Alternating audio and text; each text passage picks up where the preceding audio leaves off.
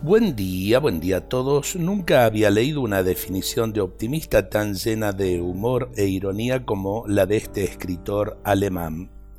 El optimista es un hombre que encarga una docena de ostras con la esperanza de que con las perlas que en ella encuentre las podrá pagar.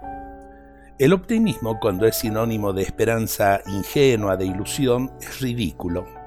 Por el contrario, cuando es igual a talante positivo y decidido, puede ser muy beneficioso. No se trata aquí de ridiculizar el optimismo, sino de hacer que éste sea más sensato, y es el realismo el que le da sensatez al optimismo.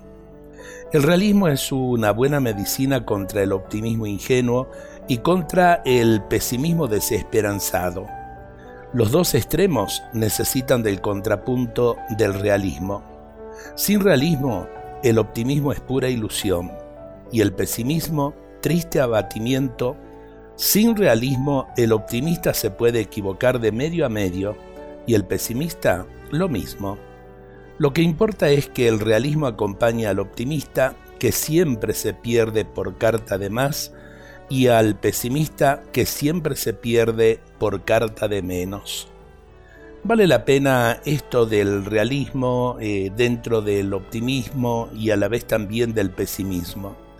Hay gente muy optimista que niega la realidad eh, de, la crisis eh, por la cual estamos pasando y hay gente pesimista que a la vez también niega la posibilidad de salir de esta crisis.